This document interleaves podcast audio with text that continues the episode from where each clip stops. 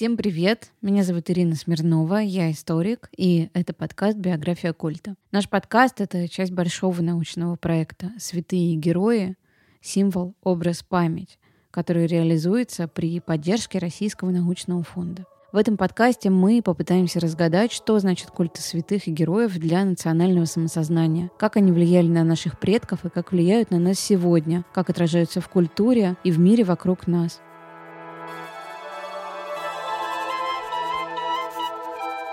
Сегодня мы поговорим о святых покровителях династии Габсбургов, одной из самых могущественных династий Европы. А расскажет об этом профессор, доктор исторических наук Андрей Юрьевич Прокопьев – этот подкаст мы записывали по телефону.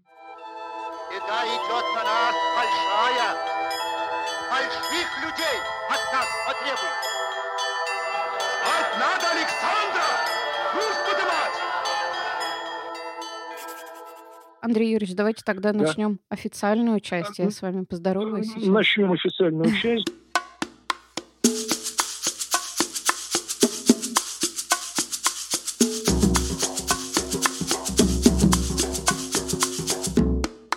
друзья мои, хотел бы я сегодня немножечко пообщаться на тему культа Святой Девы Марии в наследственных землях Габсбургов в эпоху Средневековья и Нового времени, тем более, что это все совпадает с генеральной линией нашей общей тематики о роли святых в судьбах Европы, в судьбах и Северной, и Южной Европы.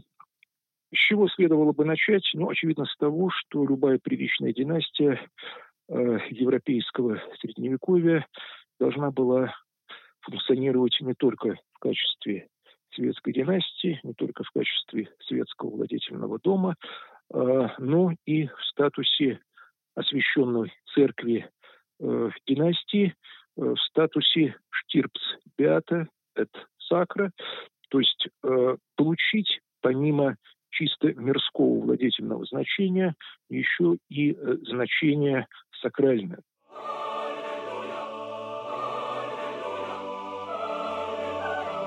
Э, приобщившись э, таким образом э, не только к владетельному массиву, сформировав свой собственный владетельный массив, но и обретя полноценную полноценный вес в глазах церкви и всего христианского сообщества. Вот в этом смысле путь Габсбургов от XIII века и до века XX э, – это путь э, весьма классический. Он очень хорошо укладывается в несколько этапов, в несколько фаз.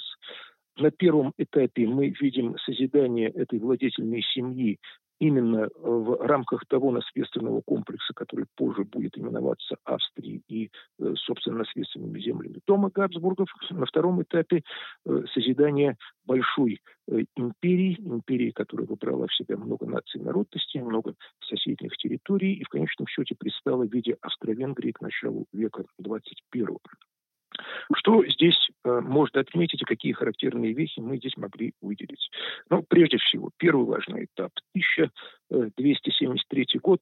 Э, Рудольф I, первый представитель династии Габсбургов на немецком королевском престоле, Габсбурги, чьи родовые гнезда до того момента ютились э, в Северной Швейцарии, отчасти в э, э, Эльзасе. Вот эти вот Габсбурги в конце XIII века совершают прыжок в Австрию, mm-hmm. в будущее ядро, главное ядро всего своего наследственного комплекса. Рудольф побеждает своего противника, чешского короля Атакара.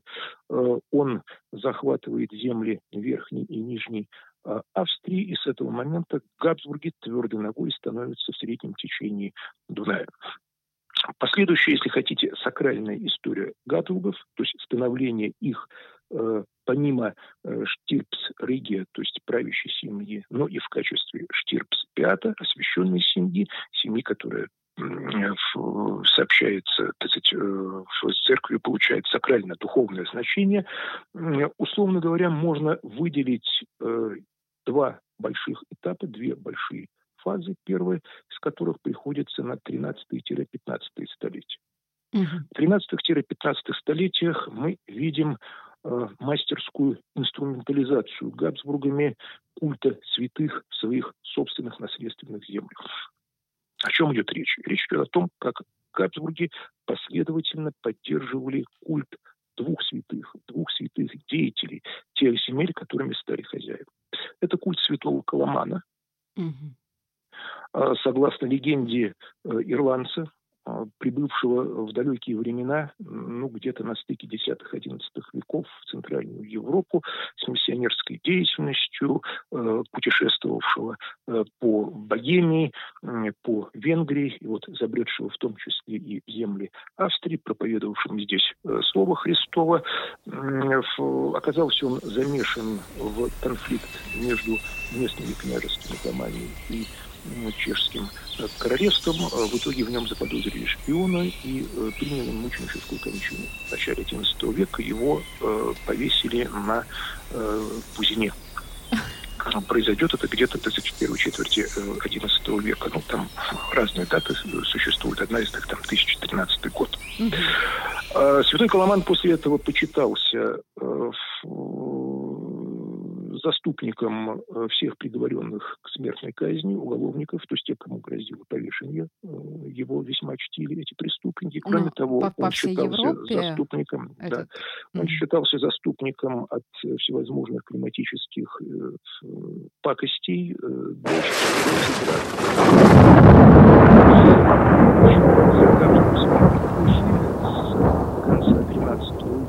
святой Коломан последовательно будет рассматриваться патроном Верхней и Нижней Австрии. Более того, э, на него, на этот культ весьма рассчитывали соседи, в частности, венгерский королевский дом, э, и состоялся известный э, раздел реликвий. Тогда, когда часть бренных останков этого коломана досталась Габсбургам, а часть была отвезена в древнюю столицу Венгрии, Штульвайсенбург или Сакишвехервар, старая столица старой резиденции королей династии Арпадов. Вот с этого момента святой Коломан, он небесный заступник э, австрийских властителей и одновременно с этим небесный покровитель венгерской э, короны Рекс Хунгарии. А, второй момент, второй культ э, это культ святого Леопольда Бабенбергского. Святой Леопольд Бабенбергский, э, государь, э, чьи владетельные земли располагались э, будущей Австрии в конце XI века. Принадлежал он к знатному княжескому роду Священной Римской империи.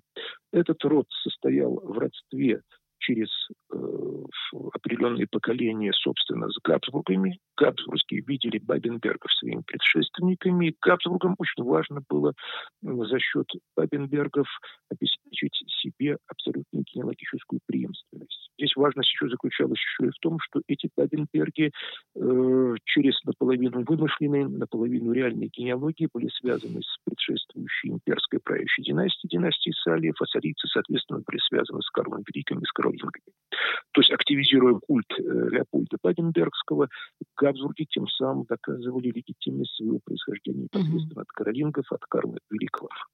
Чем был знаменит Леопольд Баденбергский? Он строил монастыри и церкви. Э, он э, делал большие дарения церкви, боролся с язычниками, участвовал в крестовых походах, раздавал милостыни. Ну и главным его творением, несомненно, можно считать монастырь Клостер Нойбург, один из крупнейших монастырей вообще средневековой Австрии.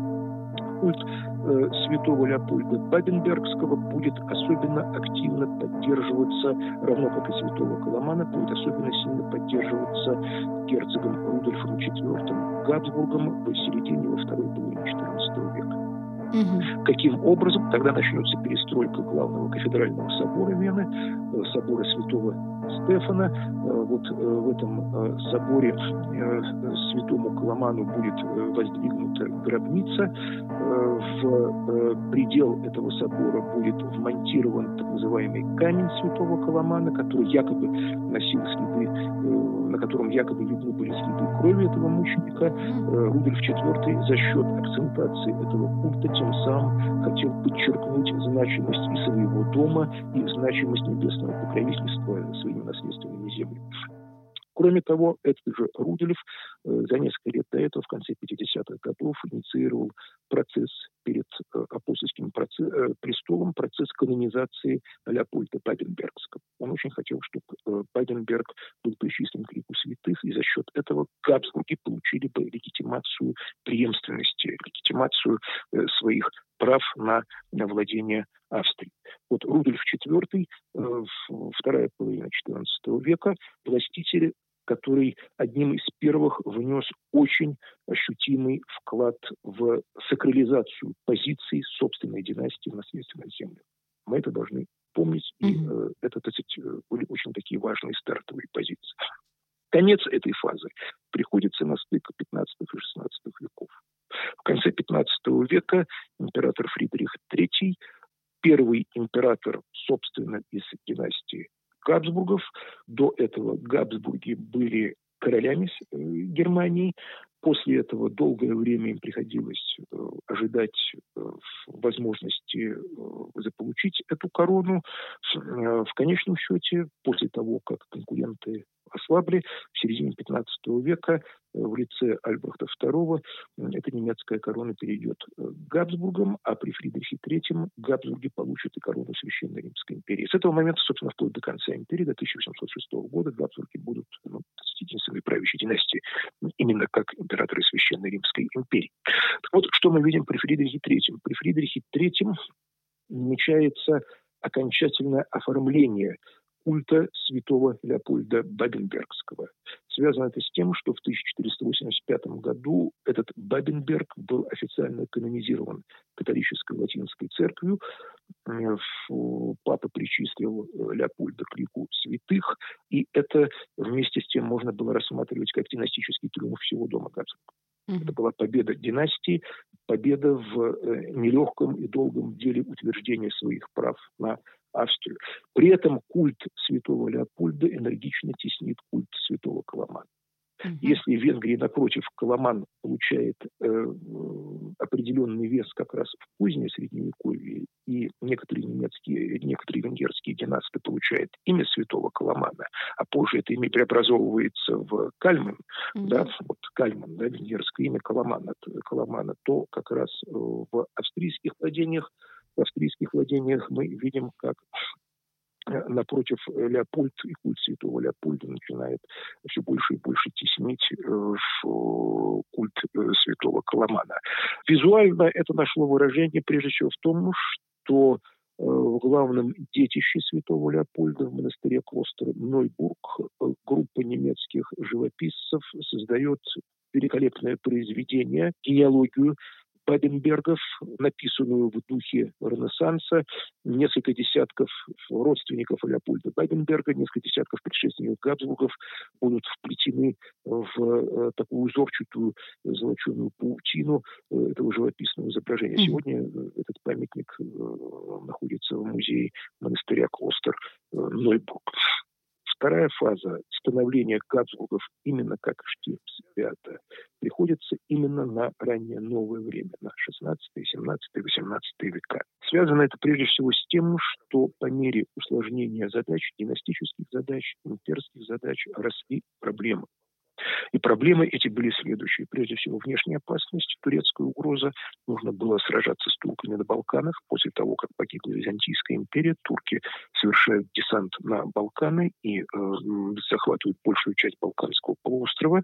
То есть граница с э, турецкими владениями проходила в окрестностях Венгрии, а в начале XVI века турки еще плюс ко всему подчиняют собой большую часть Венгрии и фактически приближаются к главной имперской резиденции. Габсбурги в этих обстоятельствах превращаются в реальный военный щит всей христианской Европы, которая защищается от э, османского mm-hmm. давления.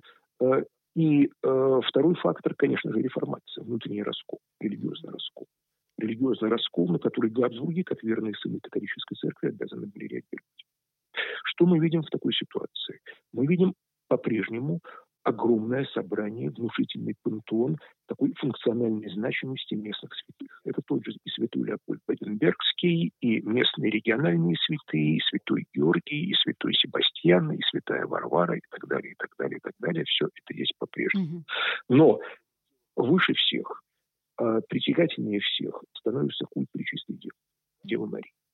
Вот Дева Мария, как общая заступница всего христианского мира, и особенно династии Габсбургов, впервые э, в э, своей очень яркой, очень многосторонней ипостаси, многогранной ипостаси предстает в середине во второй половине XVI века то не было новшеством для всей Европы. Впервые культ Девы Марии таким важным импульсом пристанет еще в эпоху крестовых походов в XI-XII веках. Немецкий орден в Прибалтике, Марианский орден, обязан был поддерживать этот культ и в Прибалтике. Мы видим настоящую такой прогрессус э, развития культа Девы Марии, тогда, когда значительная часть местных топонимов тоже Прибалтике, там по разным подсчетам несколько десятков процентов этих топонимов были прямо привязаны к имени Марии. Мы видим проповедников, которые постоянно акцентировали значимость Пречистой Девы, Девы Марии, это прежде всего святой Бернард Клервовский, с традицией цистерцианского монашества. Все это было. Но именно в XVI веке в империи Габсбургов культ Девы Марии обретет особую роль, особое место и станет центральным и самым важным. В чем это выражалось? Прежде всего, это выражалось в догматическом выражении, это выражалось в догматическом аспекте. Габсбурги XVI века постоянно акцентировали статус Девы Марии как причистой девы, как Мария Иммакулята, угу. то есть та, которая породила Иисуса непорочным зачатием. Не в том смысле, что это зачатие протекло в несеменной форме, а в том смысле, что Мария в силу своих небесных заслуг и в силу промысла Божьего изначально была лишена первородного греха. То есть она родила в состоянии непорочности, угу. изначально непорочности. Это единственный из э, земных представителей этого мира земная женщина, которая лишена первородного греха. Э, вот этот культ Марии Иммакуляты, э, который, напомню, в XVI веке еще не был догматически возглашен апостольским престолом, только лишь в 1754 году римский папа э, возведет догму культ непорочного зачатия, но начиная с XVI века Габсбурги его активно поддерживают, его весьма активно поддерживают. Кроме того, это было важно э, прежде всего э, в борьбе с турками, в борьбе с внешней агрессией и в борьбе с реформацией. Всячески поддерживался культ Девы Марии как покровительницы христианского э, и императорского войска. Впервые с конца XVI века, со времен битвы при Липанке в 1571 году, тогда, когда объединенный христианский флот одержал первую крупную победу над османским флотом в восточном севере Средиземного моря. Это рассматривалось первым крупным успехом вообще христианских сил в противостоянии османам. Вот с этого момента последовательно станет набирать культ Девы Марии как генералиссимы, как покровительницы всего христианского имперского войска. Мария Генералиссима, как главный патрон, как главная защитница христианского оружия, как покровительница христианского оружия. Угу. Особенно сильно этот культ пристал в первой половине XVII века, в дни, когда шла 30-летняя война. 30-летняя война, которая стала таким последним крупным внутренним испытанием в судьбах Священной Римской империи, когда протестантские сословия схватились с католическими, война, которая длилась 30 лет, и когда на знаменах имперской и католической легийской армии мы видим изображение Пречистой Девы Марии во славе с младенцем и в лучах э, славы. Битва на Белой Белой горе, 1620 год, э, особенный маркер в этом отношении, битва, сражение, победа в котором Габсбурги официально приписывали не земному воинству, но именно заступничеству Это было чрезвычайно важно. Знаками этого становится появление многочисленных культовых мест, связанных с Марией Иммакулята непосредственно и в наследственных землях Габсбургов, и в, во владениях породненных семейств, прежде всего в владениях баварских и Тресбахов. Угу. Что это, что из себя представляют эти культовые места? Это прежде всего чудотворные иконы с изображением Пречистой Девы. Самая почитаемая из них была и располагалась, и до сих пор располагается в монастыре Мария Цель в земле Штире на юге, на, простите, в восточном секторе Австрии.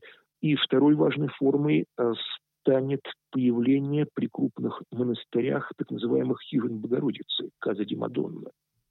Хижины представляли из себя копии так называемой лоретанской хижины, местечко Лоретто к югу от Неаполя, куда якобы ангелы при помощи крестоносцев э, или напротив крестоносцев при помощи ангелов перевезли камешки э, старого домика э, Богородицы из Вифлеема вот сюда, в Южную Италию, и здесь усилиями крестоносцев вот к югу от Неаполя появится точная копия этого первоначального здания. Вот по образу этой лоретанской копии, лоретанской хижины Мадонны, Каза ди Мадонна, появится множество аналогичных аналогичных хижин Мадон э, в разных уголках наследственных земель Габсбургов. Но самый известный из них в Праге, в Праге до сих пор, в западной части Праги, э, вот эта вот хижина Богородицы, она, так сказать, пользуется общей славой, очень много паломников, э, и связанная с этим популярность и очень большая традиция. Вот Мария Цель,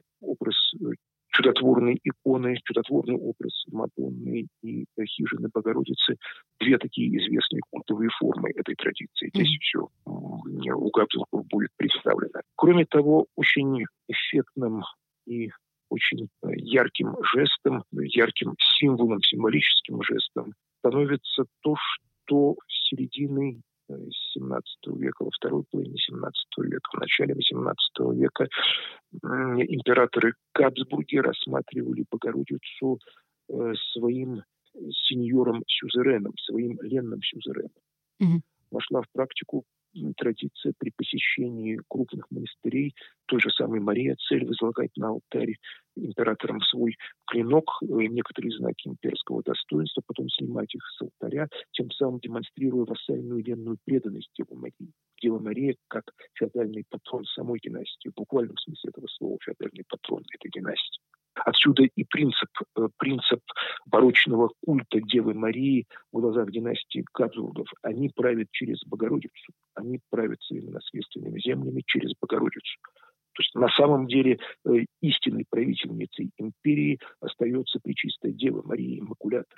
А вот mm-hmm. они, Габсбурги, они функционально просто являются ее наместниками, ее правителями, которые правят э, фактически от, э, от ее имени. Mm-hmm. Такой своеобразный пик этой традиции мы наблюдаем даже не в Австрии, а в Польше, тогда, когда в 1657 году польский король Иоганн Казимир после освобождения страны от шведского потопа в годы Первой Северной войны публично заявил о том, что э, Мария является истинной царицей Польши, Регина Полуния. Мария как Регина Полуния, Мария как истинная правительница Польши вот этот вот культ э, порочного преклонения перед э, Марией, перед Марией Макулятой, э, красной нитью пройдет вплоть до эпохи просвещения, вплоть до середины XVIII столетия.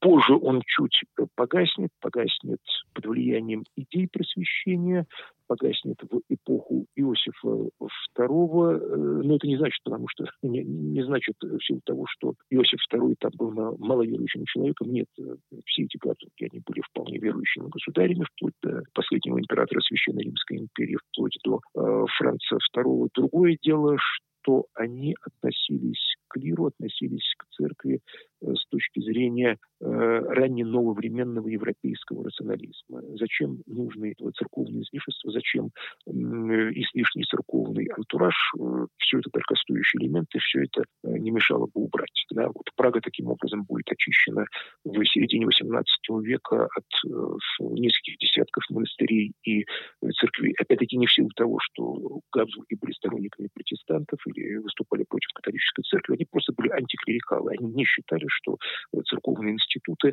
настолько велики, чтобы позволять себе подобную роскошь. Да? Вот такая скромная церковь э, и попытка в чем-то ограничить э, размер такого реального церковного влияния. Пройдут годы, пройдут почти сто лет уже в новых условиях, в середине XIX века культ Пречистой Девы, э, вот это марианское благочестие расцветет новым цветом, уже после конца Священной Римской империи, после 1806 года, после того, как на обломках Священной Римской империи будет создана сперва Австрийская империя, а позже, середине XIX века, империя двусоставная, австрийская и венгерская, так называемая Австро-Венгерская империя во главе с династией Кабсбург. Нужна была перестройка, необходимо было переосмысление, тем более, что на дворе прокатилась буря революционных лет, революция 1848 года, которая поставила во главу э, вот этой новой австрийской империи нового молодого монарха Франца Иосифа, который, по большому счету, переживет и саму эту монархию, скончается в 1916 году, такой самый долгоживущий и самый долгоправящий из всех европейских монархов XIX столетия, э, Франц Иосиф, э, который весьма умело будет использовать культ Девы Марии, культ Девы, Марии Иммакуляты, как э, носительницы территориального союза Австрии и Венгрии как фигуры, как святой заступницы, которая способна сплотить совершенно разные, казалось бы, и этнические, и культурно, и исторические части его империи. Вот пик своеобразный всплеск, своеобразный такой вызов времени, своеобразная реакция на все эти потрясения последует как раз с начала 50-х годов. Э, Франц Иосиф будет весьма одушевлен принятием догмата о непорочном зачатии в 1854 году, и э, события 1857 года можно рассматривать своеобразной квинтэссенцией э, марианского культа именно как культа защитницы всей австрийской, будущей австро-венгерской империи. В 1857 году был большой юбилей на средственных землях, 700-летие э, э, монастыря Мария Цели, э, вот с тем самым чудотворным образом Пречистой Девы. Вот в тот год, в 1857 году, Мария Цель собрала рекордное число паломников, несколько десятков тысяч человек, причем 9 тысяч человек были только из одного города, из Пресбурга, из Братиславы. И для молодого императора это было чрезвычайно важно. Он сам вместе со своей семьей облачении, как кающийся грешник, как простой паломник, посетил э, капеллу Девы Марии, молился образа чудотворной иконы, и это было, конечно же, важно. Мария Пречистая Дева, Мария Иммакулята с этого момента как покровительница всех трех частей Австро-Венгерской империи. Она матер Австрия, она мать Австрии, она домина Хунгария, она госпожа Венгрии, угу. и она небесная покровительница славян. Угу. Так, она небесная покровительница славянских областей священной э, в Австро-Венгерской империи. Сам Франц Иосиф был внутренне весьма благочестивым человеком, и этот вопрос личного благочестия и Франца Иосифа, и его наследника, императора Карла, который процарствует совсем немного, всего лишь несколько месяцев после 1916 года, до конца монархии оставались совершенно считанные месяцы. Напомню, что Австро-Венгрия проиграет э, Первую мировую войну, она была союзницей Германии. Но вместе с тем, вместе с тем, э, этот культ наложил печать и на духовную культуру последующих двух австрийских республик. Австрийской республики 20-30-х годов и современная Австрия, которую трудно представить без образа Девы Марии, без памятных мест, связанных с ней, без да. э, общенационального праздника, без республиканского выходного дня, связанного с Днем непорочного зачатия, декабрьский день, который празднуют современные австрийцы. Вот, собственно, и все, друзья мои. Андрей Юрьевич, потрясающе. Да. Спасибо большое за, за, за лекцию. Можно я вам пару вопросов буквально задам, да, которые конечно, у меня возникли конечно. по ходу? Про культ Девы Марии сразу вас спрошу. В Италии, да. когда находишься, обращаешь внимание на то, что там как раз-таки очень э, силен этот культ. Угу, Фигуры угу. Девы Марии повсюду в Риме, буквально на каждом доме, храмы угу. и так далее. Вот насколько это наследие как раз-таки династии власти? Э, несомненно. Дело в том, что э, если мы подытожим э, вот весь этот материал, легко увидеть, пантеон святых латинской церкви, католической церкви, он многоярусный. И по большому счету в качестве первого такого низового яруса выступают многочисленные региональные культы. Это региональные святые. Они в каждой итальянской провинции свои, они в каждой европейской католической провинции тоже свои. Их можно перечислять до бесконечности, их огромное множество. Да, это культы, связанные с отдельными местностями, с отдельными городами, с отдельными традициями, с отдельными княжествами. Вместе с тем мы видим группу культов высшего порядка, группу культов э, высшего эшелона, условно говоря. Это культ э, общечтимых святых, которые своего рода вмешивались в текущую ситуацию тогда, когда было плохо всему христианскому миру или тогда, когда было плохо целым большим королевством. В этом случае функции этих святых высшего порядка, да, высшего эшелона, они, конечно, были сродни функциям святых первого эшелона, но при этом выступали в универсальной форме, выступали в универсальных масштабах. Вы понимаете, как только какая-либо угроза, очень серьезная, надвигалась на земли Габсбургов, как только какая-либо угроза, очень ясная, очень опасная, начинала ощущаться вблизи наследственных земель Габсбургов, сразу же в дело вступала Святая Мария. Угу. Сразу же. То есть культ Святой Марии как общей покровительницы всего католического духовного мира, всего католического христианства, он был очевиден. Для Италии это имело особое значение. Почему? Потому что с позднего Средневековья образ и культ Девы Марии напрямую связывался с функциями папской власти. Мария – земная женщина, которая породила Христа, папа – земной человек, который одновременно с этим обладает божественными функциями, завещанным Святым Петром. То есть образ Богородицы и образ Папы они, если и не отождествлялись друг с другом, то во всяком случае рассматривались типологически схожими функционально. Угу.